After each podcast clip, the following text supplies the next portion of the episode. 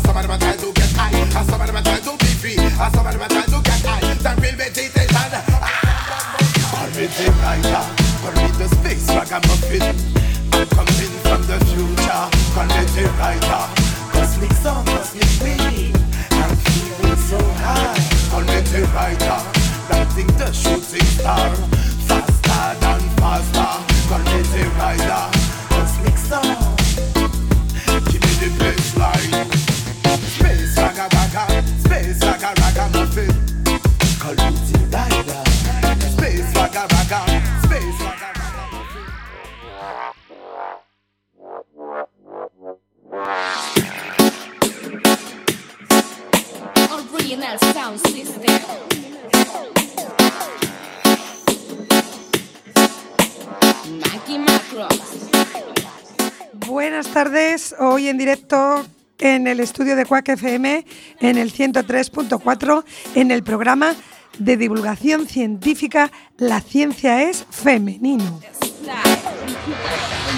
Mi espacio, el sentido me incita a seguir por toda esta constelación que estoy por descubrir. No hace falta ya nada, deseo seguir por toda esta constelación viajando hasta el fin.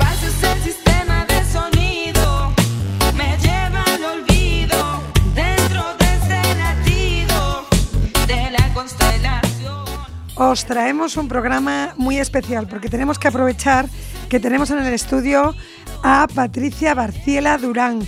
Ella es nuestra directora técnica de la Domus, el gran museo de La Coruña y un referente a nivel mundial, europeo. Así que vamos a disfrutarla y vamos a estrujarla, vamos a sacarle zumo. No os vayáis.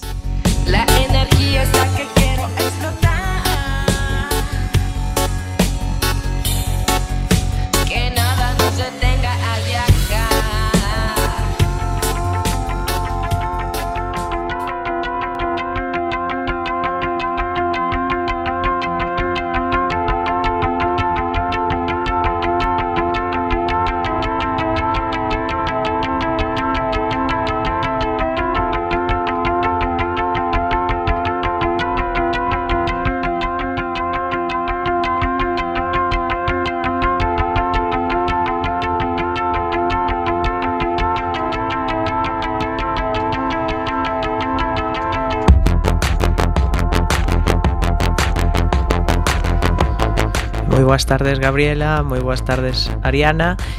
Recordamos a todos os nosos ouvintes que nos están escoitando agora mesmo a través das ondas de Quack FM no 103.1 da FM que poden eh, seguirnos a través das redes sociais. Somos La Ciencias Femenino en Facebook e Instagram En Twitter estamos como Científicas11.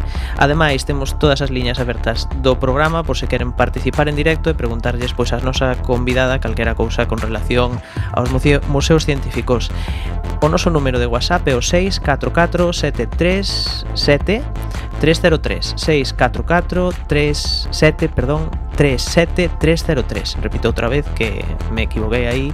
644 737 303. Continuamos co programa, Ariana.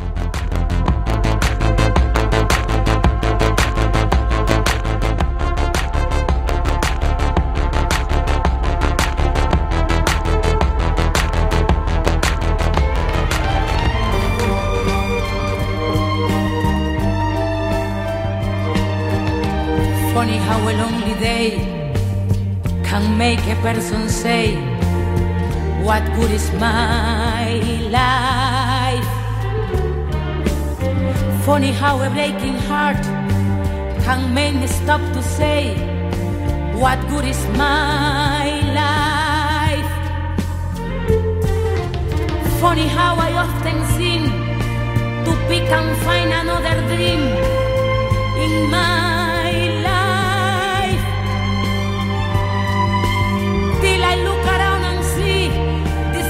everything is of me and my life. Toda una vida, toda una vida a la que Patricia Barcila Durán lleva dedicada a la divulgación. Antes no había prácticamente mujeres, aunque tenemos una referente, Jane Marcet. Eh, de las científicas que han hecho historia, que se dedicaba a divulgar la química de forma doméstica a, las mujeres, porque no deberían saber demasiado, tener controlado el conocimiento. Patricia Barciela es profesional de la comunicación científica, lleva 20 años trabajando en los museos científicos coruñeses, concretamente 17, en la dirección técnica de la Domus. Es ese museo maravilloso del que nos va a hacer una intro ahora para que nuestros oyentes, que sí que son de Coruña, pero esto se escucha después en podcast en el extranjero y en muchos sitios, sepan realmente qué se van a encontrar en la Domus. Y qué mejor que nos lo cuente ella. Es el museo interactivo dedicado al ser humano. Y ella es una especializada en educación científica y museos y de eso vamos a, y a eso vamos a dedicarle el programa de hoy, a esa especialización, a la pedagogía de la ciencia.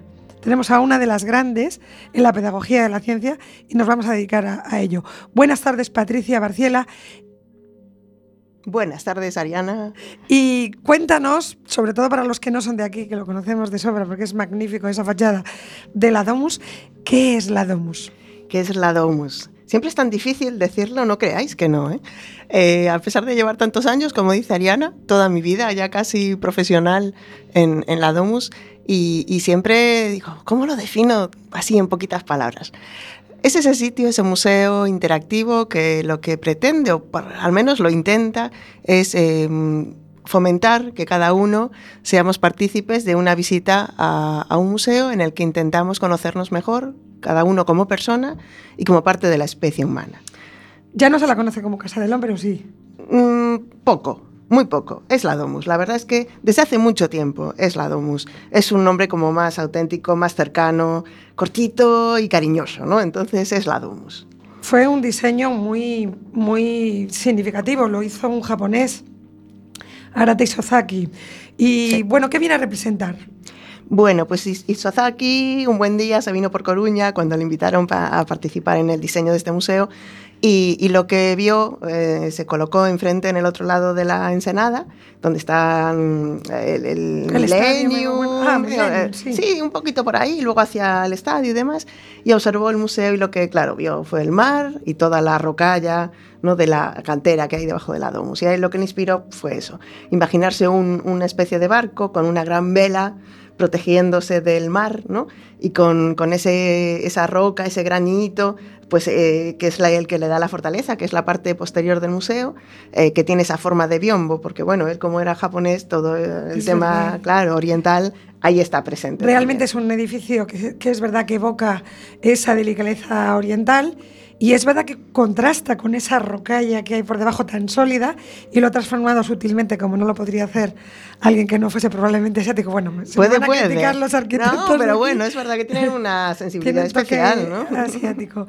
Y, y, y es un lugar que ocupa cuántos metros cuadrados en, aproximadamente? Eh, en, aspecto, en, en, el aspecto museístico son unos 1.500 cuadrados eh, de exposición permanente. Luego, claro, hay otros anexos y demás, y hablamos de 2.000 metros cuadrados de, de, superficie de museo con todos sus servicios en las distintas plantas ¿no? que lo forman. Me gustaría mucho, ya que estás aquí y que siempre traemos mujeres que se dedican a la ciencia, hablar mucho de, de, de tu trabajo como directora técnica de un museo. Uh -huh. Eh, tengo el placer, como tú, de conocer a Moncho Núñez, a Ramón Núñez Centella. Cierto, un el gran placer. inspirador.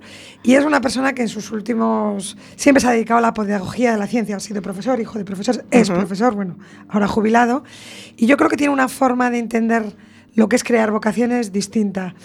Eh, la pregunta va sobre la pedagogía de la ciencia. ¿El único sitio es un museo o es uno de ellos? Es uno de ellos, sin duda.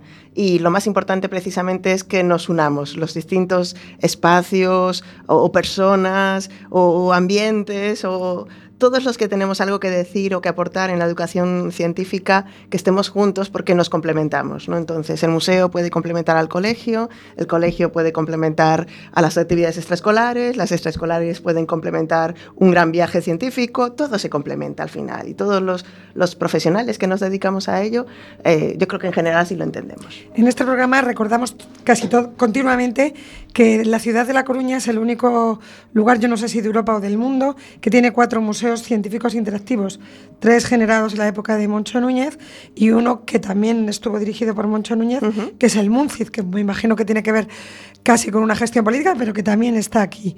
Eh, ¿Tenéis relación entre vosotros, entre los tres más uno, esos Sí, cuatro claro. museos? Sí, sí, sí. Por supuesto, los tres, sin duda, porque somos parte del Ayuntamiento de Coruña y, y el equipo eh, técnico y eh, administrativo, eh, digamos, todo el núcleo del museo eh, está compartido, ¿no? Y aunque algunos estamos más específicamente en un museo, como estoy yo en la Domus, en general todos... eh, eh, formamos parte de los museos científicos y de hecho nos reunimos ahora en la Casa de las Ciencias, hoy toca en la Domus, mañana en el Acuario y eso está muy bien porque bueno, ¿Y cómo evitáis duplicidades? Entre los tres del ayuntamiento lo entiendo porque os reunís, pero con el MUNCIT, ¿cómo evitáis que no parezca lo mismo? Eh, tenemos ya de por sí cada uno un espíritu diferente, ¿no?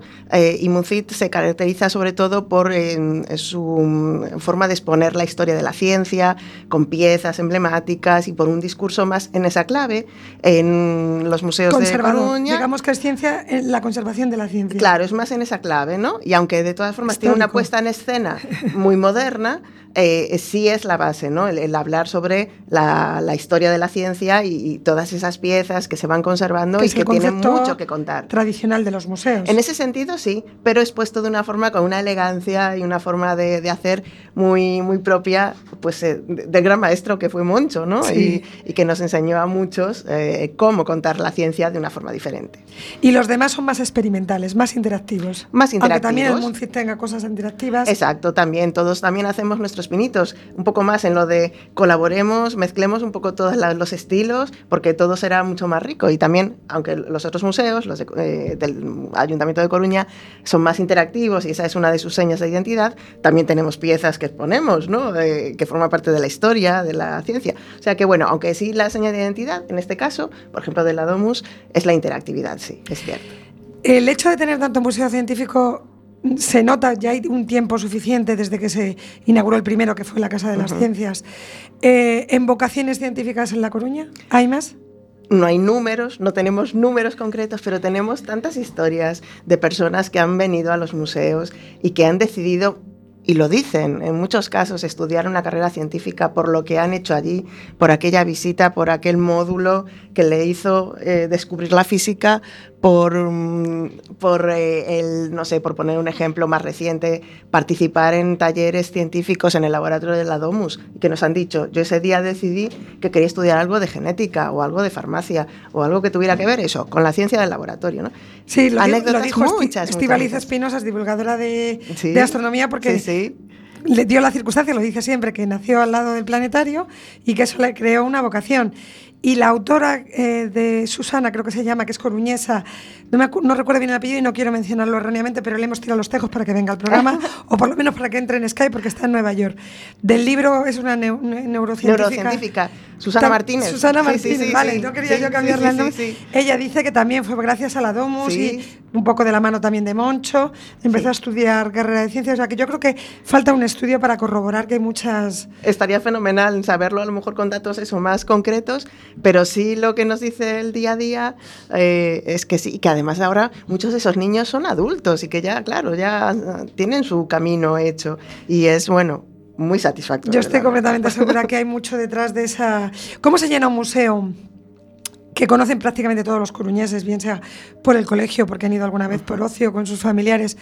No sé si somos 240.000, 250.000, pero yo creo que, salvo alguien impedido y además tienen accesos para personas impedidas, creo que no hay nadie en Coruña que no haya ido, al, al- sino a los cuatro, a alguno, de alguno los museos. ¿Cómo se sigue llenando unos museos en una ciudad relativamente pequeña? Cierto, un reto, por Es un supuesto, reto. es un reto.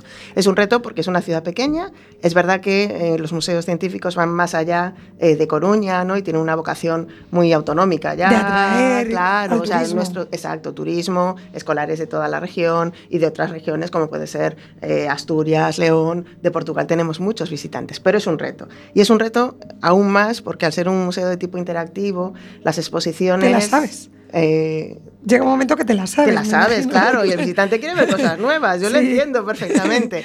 ¿Cuál puede ser la contrapartida? Que, que son, cada uno de esos módulos en general intenta ser especial. Eh, muchas veces es un prototipo, no existe como tal, y tienes que hacer una inversión importante. Cada vez que, que quieres renovar una exposición interactiva, la inversión es importante, es mucho mayor que si tú tienes una exposición de carteles, que está muy bien, pero claro, no es lo mismo, la inversión no es la misma. Sí, porque el nos desarrollo técnico el de una desarrollo es mucho mayor para comenzar y luego para mantenerlo. Entonces eso, claro, significa que los tiempos de renovación no son todos los rápidos que nos gustarían, con lo cual hay que buscar otras alternativas. Sin embargo, Patricia, yo te tengo que felicitar. Eh, vamos a tener el día, bueno, en junio, no, todavía estoy pendiente del CENIO de que me concrete otra de las ¡Uy, qué mujeres. bien! A, a, a Soengas, a Marisol Soengas, qué bien, que qué la bien! tenéis allí en exposición. Pues yo te tengo que felicitar porque siempre que voy a la Domus, que voy pues eso acompañando, me gusta la divulgación, como puedes ver Sí, por este programa, y allí me encuentro a Marisol Soengas, que de alguna forma es una persona que está haciendo, una mujer que está haciendo ciencia en este momento. Para mí es muy meritorio que gente que está haciendo ciencia en este momento salga en vuestro museo y tengáis esa facilidad y esa flexibilidad para actualizarlo. Yo, yo os felicito porque yo Pues creo muchas que eso... gracias. sí. muchas gracias, porque sí es uno de los retos, estar al día y ofrecer algo siempre nuevo para que el visitante quiera volver, claro que sí. Yo siempre quiero volver. Qué bien. Patricia, eres lógicamente de formación científica y mujer en la ciencia. ¿Cómo se prepara para de una formación científica tradicional? Yo no creo que haya cuando naces o cuando te estás. Ahora sí que tenemos cuatro museos. Que digas, yo es que voy a ser directora de un museo. No, no, no, nunca lo pensé en mi vida. ¿Cómo se llega a esto? ¿Cómo se llega? Que esto sería la parte más personal. Sí, sí, es cierto. A ver, sí es verdad, yo estudié biología y, y, bueno, desde el principio así que tuve esa inclinación por la ciencia desde niña, eso es verdad, pero nunca pensé en mi vida ni qué era la divulgación siquiera, ni si para nada eh, trabajar en un museo, ¿no? Entonces, eh, sí se cruzó, son los cruces de caminos, las oportunidades que te da la vida, ¿no? Un buen día yo ya había acabado la carrera, había empezado a ser eh, profesora durante un tiempo, bueno, ahí estaba comenzando mi Eras vida profesora ya de instituto. En, en un colegio en, en Vigo Ah. estuve, sí, Ah. de, de, eh, formación profesional. Y, y estaba comenzando mi vida profesional y bueno, esto que siempre, sí es verdad que creo que las oportunidades hay que buscarlas. Y yo me buscaba, siempre me leía el periódico, de aquella no había internet, ¿no? Entonces No. eh, buscabas en el periódico, a ver, eh, anuncios de que me gustaba ser profesora, pero bueno, a ver qué hay por ahí, ¿no? Y salió el anuncio en La Voz, recuerdo, de Galicia, eh, convocando eh, una- un contrato para biólogos, dos biólogos hacían falta para eh, el lanzamiento de, de un museo en A Coruña. No eh, sabías que todavía. no tenía ni idea. Probablemente no tenía ni nombre. No, no, Estaban barajando. probablemente, ¿no? Y me presenté a la, a la convocatoria. Recuerdo además que se hizo un pequeñito examen donde... ¿Sí? Ahora, claro, ahora como lo conozco, pero estaba un señor allí muy amable, Moncho Núñez, y, y nos invitaron pues, a hacer una prueba donde escribíamos un texto sobre un tema eh, de salud. Era, eh, bueno, y hacías como una serie de Luego pequeñas te gusta pruebas. escribir. Sí, siempre me gustó escribir, eso es cierto. Eh, pequeñas pruebas, ¿no? Supongo que, claro, ellos necesitaban saber qué tal se te daba esto de, de divulgar. Y, y tuve mucha suerte porque me eligieron, no me lo creía, por supuesto. Ahí me vine para Coruña y ahí empezó. Eh, tu carrera de escritora ha estado muy centrada en la divulgación, en la ciencia y sobre todo en una franja de edad pequeñita. Si no, bueno, no están dedicados tus libros. eh, Lo, lo que más me gusta es escribir para jóvenes, Para es verdad, sí. ¿no? Para los niños, sobre todo lo que más he escrito pues es en La voz de la escuela, por ejemplo. Eh, realmente, a ver, yo creo que como todo divulgador eh, nos gusta... un libro de experimentos. Claro, un libro de experimentos, nos gusta divulgar la ciencia, pero algunos tenemos más pasión o nos sentimos más a gusto con ciertas franjas de edad o ciertos estilos. Y yo reconozco que a mí lo que más me gusta es la parte eh, dedicada a niños y jóvenes, ¿no? En particular me encantan también los adolescentes y, y desarrollar en general programas que vayan para ellos en el museo también me gusta muchísimo. ¿Ves cómo hace falta evaluar cuántos de esos jóvenes a los que les has escrito un libro de experimentos se han convertido en científicos? Que seguro que muchos. Bueno, llegaste allí. ¿Pudiste intervenir en el contenido o estaba ya muy prefijado? Pues el de Domus estaba prefijado, tanto que cuando yo llegué ese día se inauguró al día siguiente Ah. y yo recuerdo estar finalizando la, la primera visita con todas las autoridades que atendían, pues Moncho y todo el equipo y yo estaba ayudando porque era una novata completamente, ¿no? Estaba ayudando un poco en la trastienda, ¿no? A que todo estuviera bien colocado eh, y desde ese día empecé a aprender realmente. eh, ¿qué es la divulgación? ¿no? Porque aunque pues eso, hice mi prueba y demás y tuve mucha suerte, eh, a partir de ahí con Moncho aprendí muchísimo y, fue, para mí es algo importante, ¿no? Tú haces una carrera científica, de formación exclusivamente científica, y para mí, eh, desde mi punto de vista, eh, ser divulgador o divulgadora significa volver a ser niño otra vez, recuperar esa forma de pensar de cuando eras niña y todo te provocaba muchísima curiosidad. Curiosidad. Y quieres contárselo a todo el mundo, ¿no? ¿Sabes que la palabra curiosidad sale todos en todos los programas? En todos. En todos, porque cuando hablamos Es de la ciencia es la es la, esencia. curiosidad, es la- Sí. la esencia de cualquier carrera científica, de Sí, cualquier creo que investigación. sí, sí, sí. Y en este caso, un poco, eso es el volver a. Vale, yo hice biología, pero en realidad me encanta hablar también pues, de astronomía, me encanta hablar de física, me encanta hablar de toda la cultura, la verdad. Y me encanta hacer conexiones de la ciencia con el cine y con la literatura y demás. Y eso lo aprendí, esa forma de enfocarlo lo aprendí con Moncho. Tengo que. que se lo reconozco y, y siempre se lo reconoceré. Tener un museo importante como es la Domus es algo que cuesta muy caro para cualquier ciudad y me imagino que no se puede tener un museo en cada esquina. Cierto. Pero sí que puede haber alternativas de divulgación, como estabas comentando, de manera que alguien que nos esté escuchando y diga, me está encantando lo que está diciendo Patricia, yo quiero ser como ella, pues a lo mejor no puede haber mucho lugar para dirigir otros museos porque no hay tantos museos. Pero de qué, de qué forma se podría canalizar esta, este, esta vocación a lo mejor de museo interactivo y, y- y además voy a enlazar a con otra pregunta, así que te dejo ahora a ti.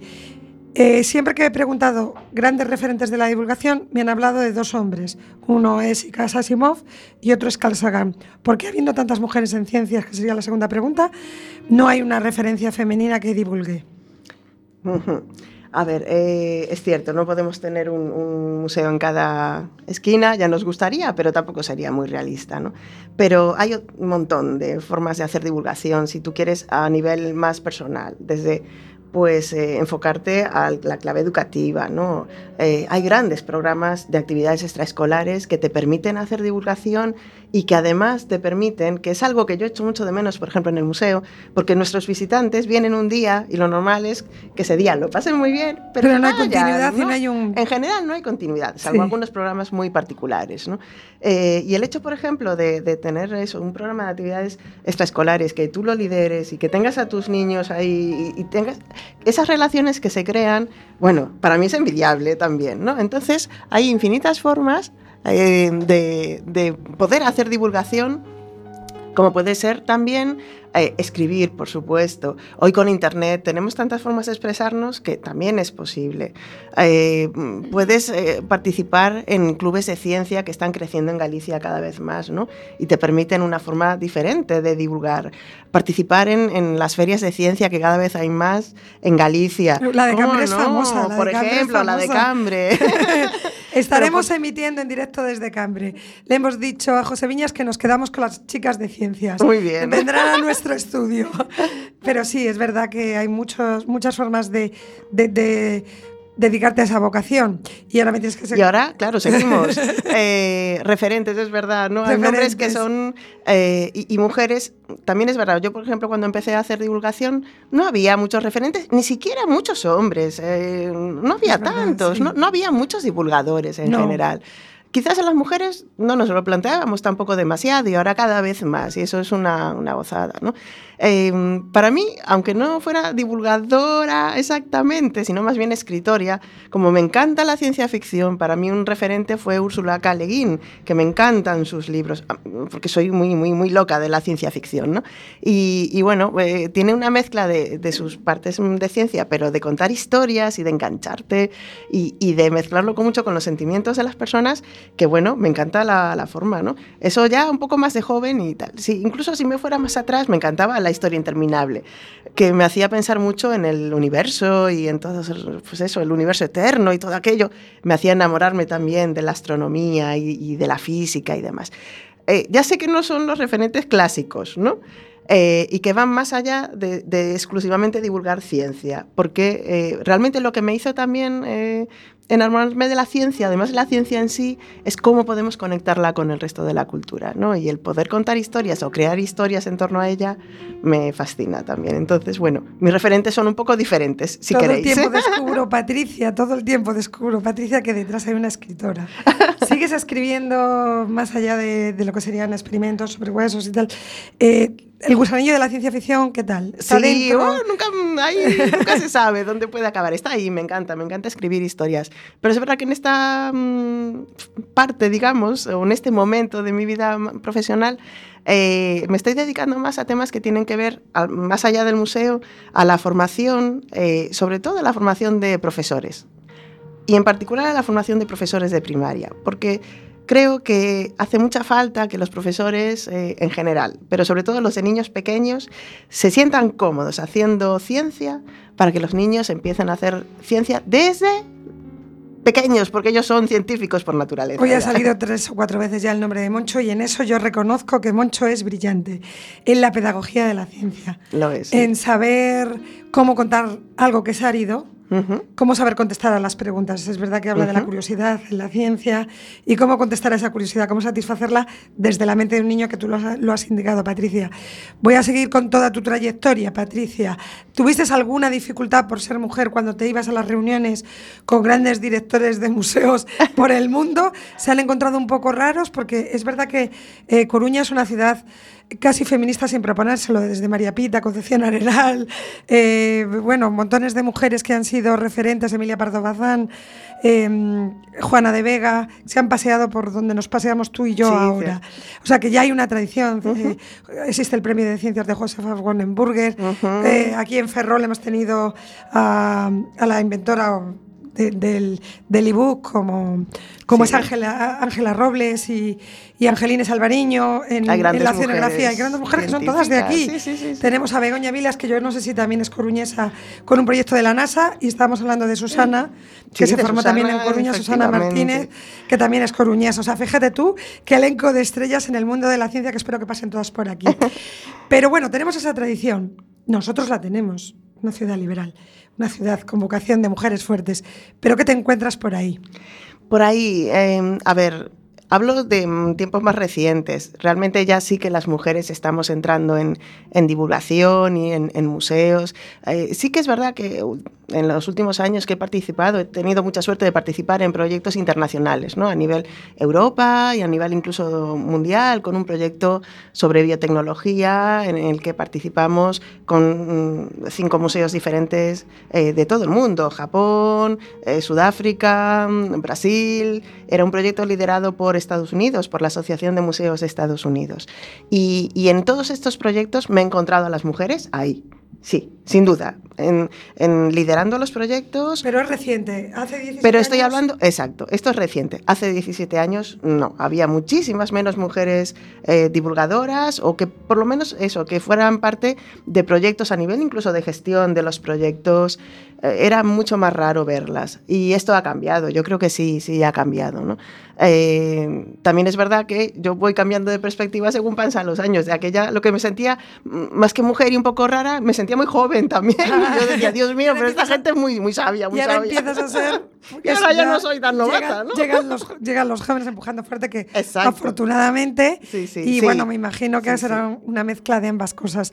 Y luego la conciliación. En el pasado programa que hablamos con, con Luisa Seorane, investigadora, doctora en farmacia de la, de la USC, ella sí que reivindicaba que las carreras científicas puramente de, becas, etcétera, etcétera, sí que estaba muy penalizada la maternidad. ¿Tú esto cómo lo has vivido? Yo he tenido suerte, tengo que reconocerlo. Al trabajar en el museo, bueno, en este caso es un museo público y, en, mi caso, en su momento se convocaron oposiciones y, y tuve, pues eso, la fortuna de aprobar mi oposición y aunque soy la directora de, la Domus, soy funcionaria del Ayuntamiento de Coruña. Entonces, claro, tengo ese privilegio, ¿no? que, que es pues, un trabajo de- en la administración pública. Y en ese sentido es, mm, permite, de una forma más sencilla, hacer compatible mm, la conciliación porque tienes esa estabilidad que llega más pronto de lo que llega en muchas carreras que, que siguen muchas mujeres científicas. Claro, yo imagino que es sí que mucho más complicado, claro. compañeras que no- Por supuesto, ¿no? Y, y esa precariedad que te da el estar pasando beca, beca, a ver si por fin llega un contrato que sea largo. Eh, entiendo, entiendo lo difícil, de verdad, que, que es el arriesgarse, ¿no? A, a formar una familia y que todo sea compatible, ¿no? Entonces las admiro, realmente mi admiración va hacia ellas, ¿no? En ese sentido yo lo tuve más fácil, pero, pero ¿Hay bueno, alguna hay que apoyarlas. ¿Hay alguna sorpresa retomando, porque te vas a encargar, aunque tú no lo sepas, te vas a encargar tú, hoy de nuestra sección de la agenda, pero todavía queda un ratito. Bueno, porque nada, teniendo aquí el esperamos. privilegio de tenerla en directo, no vamos a leer nosotros lo que va a ocurrir en la Domus. Y antes de que nos cuentes lo que estás haciendo, yo me refiero, ya sé que hay una dificultad inherente a la concepción de nuevas de nuevos bloques, de esos 200 que creo con los que cuenta la Domus interactivos. Ujú. Ya sé que, pero ¿hay algún rumbo hacia un lugar, algún cambio, algo previsto? No me refiero ahora mismo, ¿eh? sino de futuro, porque me imagino que inquieta eres un rato. Sí, eso sí. y el museo también, ¿no? Y todos los que trabajamos en los museos. La verdad es que somos todos inquietos y quien nos diera poder hacer muchísimo más. Eh, pero sí, sí que hay cambios y además de algunos ya los- os lo comento después en la agenda, aunque no tenemos la fecha definitiva, eh, sí que va a ser para este mes de junio y tendremos una nueva Ah, exposición interactiva, qué- sí, en, en la Domus sobre el tema de nutrición. Eh, que es un tema tan importante para abordar eh, y a la vez todo un reto para enfocarlo, bueno, intentamos al menos enfocarlo de una forma próximo- diferente. El próximo programa va a estar dedicado a los falsos mitos de la nutrición. ¡Ay, qué bien! Sí. También con una compañera tuya, bióloga, ¿Sí? solo que ella dedicada precisamente a la divulgación de la nutrición. Sí. Ana Barredo, que viene ¡Ay, muy de bien! Barcelona para pues hablar muy de interesante, estaré ahí atenta al programa, sí señor. Entonces, Em, mira, mira qué curioso que todo coincide. Al final, sí, sí, las sí. mentes se ponen de Todo acuerdo. se va ponen de acuerdo. Eh, eh, estaba bueno, todavía no, no, no ha llegado el tiempo de la, de la, de la agenda, así que no vamos a adelantar acontecimientos. Seguimos en, el, en, en tu propia trayectoria museística. Estábamos eh, hablando de cómo se llenan, o sea, cómo se siguen llegando, Sí. se siguen llenando los museos, puesto que no se pueden improvisar eh, cosas. Eh, ¿Quiénes os ayudan más a que la gente vaya? ¿Los colegios, las universidades o la prensa? Todos, todos. todos, la verdad es que sí, y no, es broma. ¿eh? Eh, los colegios, por supuesto, son nuestra esencia durante todo el curso escolar y en el día a día. De lunes a viernes, lo que bulle pues son los niños visitándonos y son eso, nuestro alma ¿no? en, el museo. Pero el fin de semana todo cambia y en las vacaciones cambia aún más. ¿no? Y entonces es cuando llegan los turistas o, o las familias o las parejas, que en la Domus no sé, tenemos muchas parejas jóvenes. Hombre, tiene mucho- que nos muy buenas visitan. vistas también. Debe ayudar, debe ayudar. Y la prensa, por supuesto, nos ayudáis muchísimo porque eh, tenemos que difundir lo que hacemos y no nos quedamos allí también en nuestro sitio y cómo tenemos que contarlo, ¿no? Lo nuevo que hay, eh, pues eso, que, que sí que vale la pena repetir, que cada vez que vienes, aunque muchas veces sea una exposición que ya has visto, eso a lo mejor tenemos un guiño nuevo o tú lo ves diferente porque han pasado unos años eh, y por supuesto sí que os necesitamos muy infinito. En el mundo de las humanidades se detecta enseguida los enfoques incluso socioeconómico-políticos. Sí. Pero yo creo que en el mundo de la ciencia no es tan neutra como a veces nos la cuentan. También hay enfoques y también hay modas. Sí.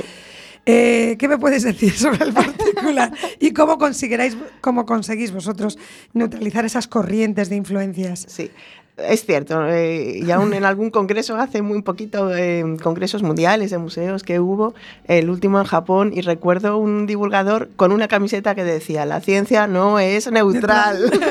Sí, a ya es no verdad, ¿no? Que al ¿eh? final siempre te posicionas de alguna forma, eh, pues en algunos puntos, sobre todo cuando hablamos de temas más eh, polémicos, o, a ver, sin ir muy lejos, el tema de las vacunas es un tema donde tú te posicionas, ¿no? Eh, hay una corriente en un sentido y, y- y nosotros como divulgadores hacemos nuestro ejercicio y nos posicionamos y, y en el museo también, ¿no? En las Queremos- carreras ¿no? aeroespaciales entraba la política directamente. Era muy difícil tener una información neutra de verdad. Claro, claro, también. Entonces, bueno, al final te, te posicionas. En la exposición que vamos a hablar de, de nutrición, eh, también le hemos querido dar un, un giro, claro, no solo vamos a hablar de, de la nutrición y tal, tal, tal. Quisimos darle un giro, un- algo social, ¿no? Donde pues eso lo enlazamos y ya os lo contaremos con más detalle cuando la estrenemos, Es que, que vuelvo a visitarte, ¿eh, Ariana. sí, sí. Pero sí que lo hemos encajado de- y unido a los Objetivos de Desarrollo del Milenio de la ON- ONU, que es un, bueno, pues eh, hacia dónde te- intentaremos caminar hacia el 2030, intentando pues eh, trabajar de una forma local y global a la vez, eh, para intentar conseguir unos objetivos, que son 17 objetivos, que intentan transformar el mundo, ¿no? Son, se llaman así, Objetivos de Desarrollo Sostenible, y, y bueno, eh, hemos... mm, eh, Hemos descubierto que la nutrición siempre está detrás de alguno de esos objetivos, porque de alguna forma influye, ¿no? Y la ciencia, por supuesto. Entonces le hemos dado ese Bueno, punto es de vista. Comer comemos todos los Claro. días y hay mucho dinero detrás de, alimentar a, de alimentar a una gran población. Exacto, ¿no? Entonces todas las modas casi siempre detrás hay un rastro del dinero. Claro. Tú tienes, por ejemplo, además, eh, por poner un ejemplo, objetivo igualdad de género. Es un objetivo de los 17. Pues con nutrición tiene que ver, porque en la igualdad de género hay, hay algunos trastornos, por ejemplo, alimentarios, que son más propios de las mujeres, aunque es verdad que ahora Por la también exigencia estética, sí. afectan también a algunos hombres, pero aún así eh, es más propio eso de las mujeres, como son la anorexia o la bulimia, ¿no? Estamos Sí. hablando, y tiene que ver con la nutrición, Tiene que ver con la tiene que ver cultura, con la igualdad de género, y tiene, que, ver, con sí, la cultura. Totalmente. Entonces, bueno, o en África, que son las mujeres las que su- sustentan de alguna forma tanto a los hijos y toman decisiones nutricionales, como incluso las que van al campo a cultivar, toman Eso es. decisiones de Claro. cultivos. Fíjate tú lo, lo que cambiaría el mundo, tanto en el primero como en el menos desarrollado, claro. teni- teniendo a los agentes igualados, a, los sexos igualados. Entonces, Muy bueno, nos ¿eh? parecía un enfoque que podía ser, bueno, que nos haría pensar a todos, ¿no? Eh, estamos, Patricia, los dos, estamos de acuerdo a ambas. Yo no debería meterme aquí, pero es que tengo que sumarme en que efectivamente la ciencia no es neutral y esto es una demostración. Pero, ¿y existen los científicos estrella? O sea, ¿existe siempre que se nombran las mismas personas? No sé si conoces el término de efecto Matilda. Eh, de, de esas personas, ¿no? Que, Que- que- bueno, en general que tienden a ser hombres, es verdad. Que tienden a ser hombres y que siempre se nombran los mismos porque por jerarquía en la investigación, Sí. como son equipos multidisciplinares, al final gente que no ha tocado una investigación termina apareciendo Te- sí. en la cúspide de la pirámide. porque tienen su nombre ya, bueno, pues es como el reclamo, digamos, ¿no? Además lo veo Y- yo mucho en la prensa, o sea, haciendo un estudio te das cuenta que, Que eso sucede. se retroalimenta. Mm. Llamas siempre a la misma persona, entonces nunca das lugar a las nuevas voces. Eh, Hey. Sí creo que sucede, ¿no? Eh, Por de eso hecho, te fel- an- felicitaba por tener nuevas voces en tu museo. Sí, sí, sí. Eh, de hecho, antes de venir, eh, venía pensando, a ver, si, y si Ariana me pregunta cuál es tu científica preferida, ¿no? Que podría ser. Que ¿Cuál todo el mundo al principio dice Marie? Curie, pues te lo voy a preguntar, sí. ¿Cuál es mi científica? Siempre mi científica preferida fue Bárbara McClintock, que era una investigadora estadounidense. La de los temas- saltos de, Exacto, genética, de de- genética. del maíz, Sí, sí, sí. que creo que tuvo Y- Nobel. Y que Sí. tuvo un Nobel en Sí. Medicina y fue el primer Nobel para una mujer en solitario. ¿no? Y, y a Los mí genes bailarines. Los genes bailarines, ahí, ahí te veo puesta. Eh, pero bueno, a mí me, me encantaba, además de su investigación, su forma de hacer, ¿no? Y cómo ella eh, pues descubrió que los genes eso saltaban y que, que su forma de moverse, digamos, tenía mucho que ver en cómo se expresaban los genes y que con un único, un único genoma podíamos tener como tantos resultados y tantos comportamientos diferentes en los, en los organismos. Eh, y cuando ella eh, planteó esa idea, era como que no era el momento para que nadie la entendiese. Creo que quizás, o ella al menos así siempre lo dijo, más allá de que ella fuera mujer también. Que Eh, era una gran idea, muy revolucionaria, y, y los científicos, creo que nos pasa bastante, eh, a veces te acabas pegando a unas ideas y como que te Esto cuesta que estamos hablando de la soltarlas, ¿no? tendencia, de una tendencia Exacto. y no te quieres mover Y de no ahí. te quieres mover de ahí, ¿no? Caso Galileo, caso Darwin, Eh, la ciencia está llena. Entonces, no te quieres mover de ahí. Y ella se dio cuenta, era tremendamente inteligente, la verdad, que no era el momento, que no estaba preparada la sociedad para entender eso que ella mm, proponía. Y desde luego no estaba preparada la comunidad científica. Y tuvo la paciencia de esperar y dejar. Pero dejó de, de publicar sobre esos temas y dijo, pero yo voy a seguir en la comunidad hablando, con los colegas que sí me van entendiendo, vamos a seguir trabajando, Evangelizando un trabajando, poquito. trabajando, trabajando, hasta que 20 años después, sí otros científicos que realmente son la referencia en esos temas, que fueron Jacob y Monod, otros genetistas, encontraron, eh, corroboraron lo que ella había descubierto. Y entonces dijo, venga, ahora es el momento, ya todo el mundo está empezando a entenderlo, ya hemos evolucionado 20 años en genética y sí, está la comunidad científica preparada para asumirlo. Una ¿no? gran inteligencia emocional, muy Dios, intuitiva. es que claro, para mucho. mí es, es increíble. Pues tienes ¿no? razón. Sí, es verdad sí. que más allá del propio descubrimiento en sí, que es maravilloso, tener la inteligencia de saber esperar cuándo es el momento que la comunidad científica va a entenderlo. Qué capacidad de espera. Quizá falta mucho también en el mundo de la ciencia. Quizás también, porque claro, tú también hay que entender, tú tienes tu descubrimiento y no te entienden. Y dices, pero por, no, no podemos perder tiempo porque no me entendáis, es que tenéis que, que, que- que Tenéis que, entenderlo. Verlo como lo veo Tenéis yo. que verlo como lo veo yo, porque esto nos va a permitir infinitos cambios que van a mejorar nuestra calidad de vida. Pero claro, el, el asumir que, bueno, pues ahora no y, y voy a esperar, a mí me parece de una calidad, mm, eso, intelectual mm, muy llamativa, ¿no? Y, y creo que es una historia que no se conoce mucho y, y que es una científica diferente también como referente, ¿no? Es otra, otra forma de hacer.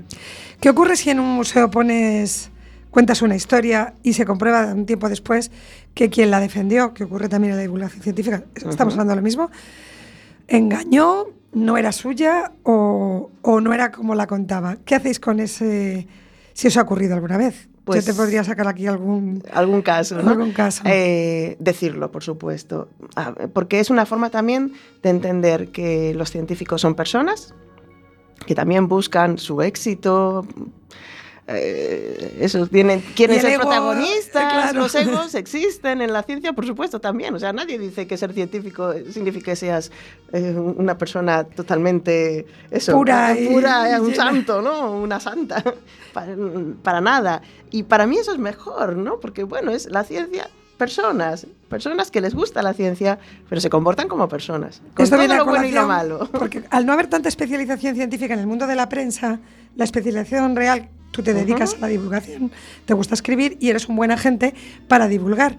Pero no existen tantas personas con esa preparación como la Claro. tuya.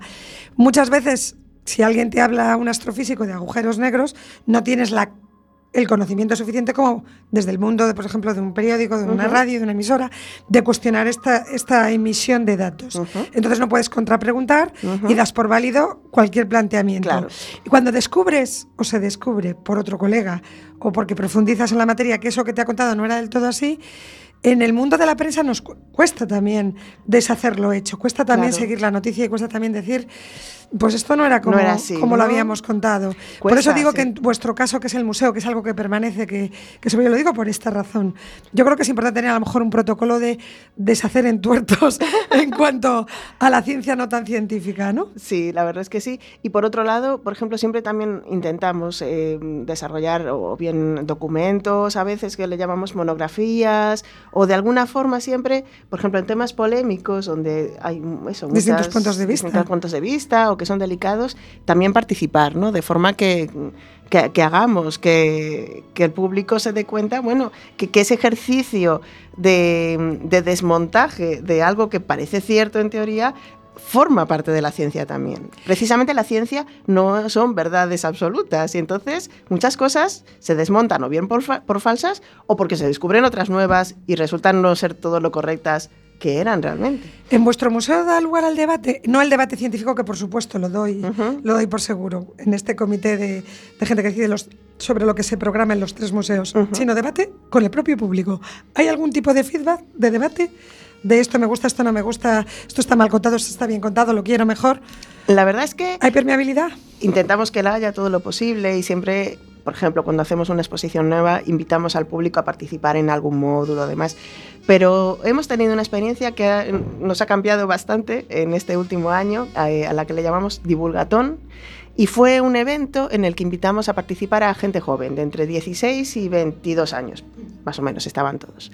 Eh, el tema que elegimos para debatir fue la identidad de género eh, desde un punto de vista mezclado, tanto científico como social. ¿no?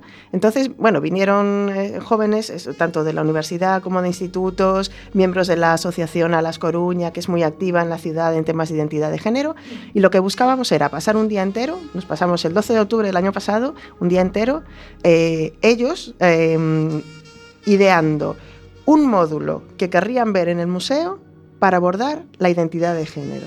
Entonces trabajaron, sí, sí, fue la verdad inolvidable el día, ¿no? Eh, porque ver a la gente joven te da subidón, además. Uf, Sí, ¿no? yo creo que es la retroalimentación perfecta. Claro, es perfecto. Entonces ellos en grupos trabajaron y cada uno diseñó un, un módulo que imaginaba que podíamos hacer en el museo. Había además un, un grupo de asesores eh, en estos temas, que además de asesores fueron como jurado y todos estaban estupendos los, los, los proyectos que diseñaron, pero eligieron uno para ser llevado a cabo, que vamos a comenzar pronto a elaborarlo y que estará en el museo en unos meses. Pues ¿no? creo que es el momento, Patricia, de que suba la música y que entre en nuestra agenda a la que tú vas a ser protagonista. Muy bien, pues nada, contamos ahí las novedades entonces. Pues a ver.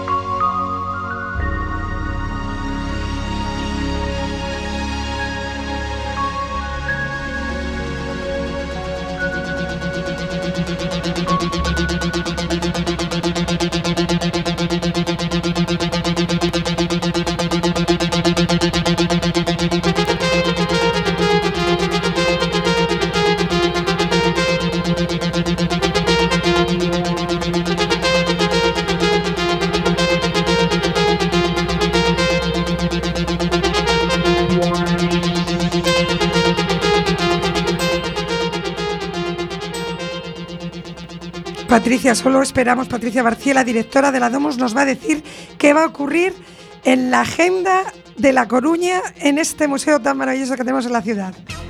Bueno, pues vamos con la agenda de junio eh, de los museos científicos coruñeses, eh, el Acuario, la Casa de las Ciencias y la Domus. Eh, este 5 de junio el Acuario está de cumpleaños, cumple 20 años y están preparando pues eh, una serie de actividades, talleres ese mismo día para que el público venga a participar en esa celebración. Así que pues eso, tomad nota, 5 de junio, cumpleaños, aniversario, 20 años del Acuario. Desde aquí los felicitamos. Cumpleaños feliz, luego ya lo pondremos, acuérdate. Muy bien. Miguel Ángel. Eh, continúa el mes de junio y en la Domus está previsto que en la segunda quincena de junio estad pendientes todos de nuestras redes sociales y nuestra página web eh, para ver Dinos, eh, y conocer dinos- la fecha concreta. Dinos ¿sí? alguno de los. eh, ¿Cuáles son las. l- mc2coruna.es, eh, Eso. nuestra página web, y también MC2 Coruna, nuestro Twitter y nuestro Facebook. Ahí vais, vais a poder encontrar en qué fecha exacta vamos a inaugurar una exposición nueva sobre la nutrición, una exposición interactiva que esperamos que os sorprenda, os haga divertir y os haga aprender, por supuesto, mucho sobre cómo mejorar nuestra forma de alimentarnos. Os esperamos en la segunda quincena de junio en la Domus. Y continuamos. Después del San Juan, el 24 de junio, eh, después de la noche de San Juan, el 24 de junio es festivo en la ciudad y, como todos los festivos eh, coruñeses, los museos científicos son gratis. Así que venga, hay que sacudirse un poco ese día el efecto hoguera de San Juan y os esperamos allí durante todo el día. Los tres museos serán gratuitos y bueno, es una buena oportunidad para visitarnos y darse una vuelta. Esperemos que ya haga muy buen tiempo y por ejemplo darse un paseo por los exteriores del acuario bien vale la pena. Asomarse a una sesión de planetario siempre también vale la pena. Y en la Domu seguro que ya tendremos nuestra nueva exposición para que vengáis a visitarnos. Y estos son las estrellas de, de nuestro mes de junio, además de, por supuesto, nuestra programación de planetario, de cine, eh, planetario en la Casa de las ¿Qué Ciencias, el cine en la? Estamos ahora con un ciclo que se llama Claqueta Científica, donde invitamos a conocer, eh, son cortos científicos elaborados por científicos gallegos eh, que se han atrevido a hacer divulgación científica en el mundo audiovisual. Eh, grandes proyectos y, y vamos renovando la cartelera mes a mes, así que os invitamos a venir, es gratuito también, así que un huequito para venir a ver el cine de la Domus y la ciencia hecha por los científicos de nuestra comunidad autónoma, de nuestra querida Galicia.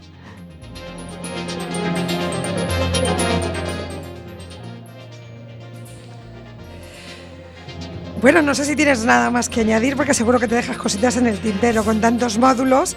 No sé, de la Casa de las Ciencias habíamos recomendado Uno sobre programas de planetario, Sí. venid a verlos. Ya sabéis que siempre la programación va cambiando y por eso eh, sí que os recomiendo que la veáis en, la- en nuestras redes porque vamos cambiando el- el- la los diferentes programas de planetario, pero recordad que siempre hay una sesión en fin de semana, por ejemplo, que es la de las 5 de la tarde, que es para los niños pequeños y que es Ah. yo creo que la sesión más querida de todas las familias, porque es donde puedo llevar al niño pequeño, ¿no? Sí, si porque no, las otras sí no que no se puede, es no un se tema, pueden. bueno, De, que realmente ellos disfruten, que estén a gusto, porque a veces el planetario, pues como es oscuro y así tal, a los pequeñitos les da un poco de Miedo. de cosilla. Entonces, bueno, pues hay que buscar eh, programas que de verdad sean adecuados y, y también os invitamos pues, a, a que vengáis a, a nuestro programa de planetario infantil, que siempre es una de las estrellas. Eh, a fin de mes, además, siempre hay una sesión que se llama la sesión de enterados, eh, que es una sesión especial los sábados por la mañana, el sábado por la mañana del último fin de semana del mes. Una sesión para los más amantes de la astronomía. Los que ya se lo saben. Los que ya se saben algo y son muy enterados, pero que seguro Les que hay dais algo que algo no más, sabían. Algo algo más más. para ellos, algo más. Mira, ha sido realmente, yo creo que se nos nota sonreír a través del micrófono.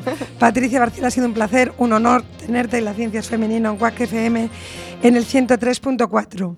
Gracias y esperamos verte pronto. El placer ha sido mío, de verdad. But her mommy is yelling no.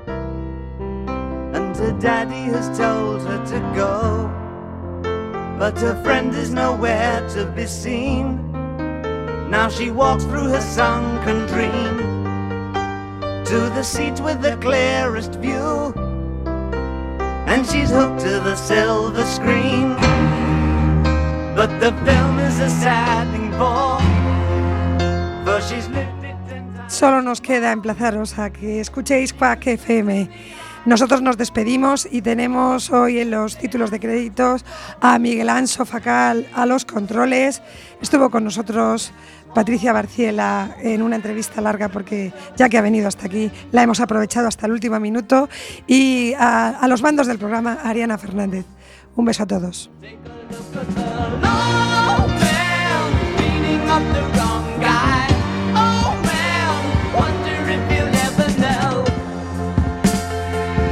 in the best-selling show. Is their life on more?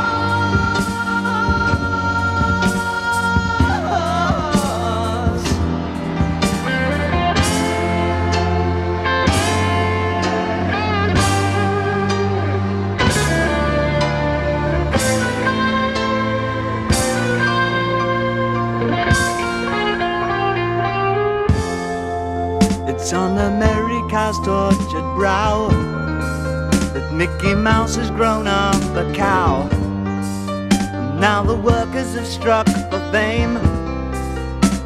Cause Lennon's on sale again. See the mice in their million hordes.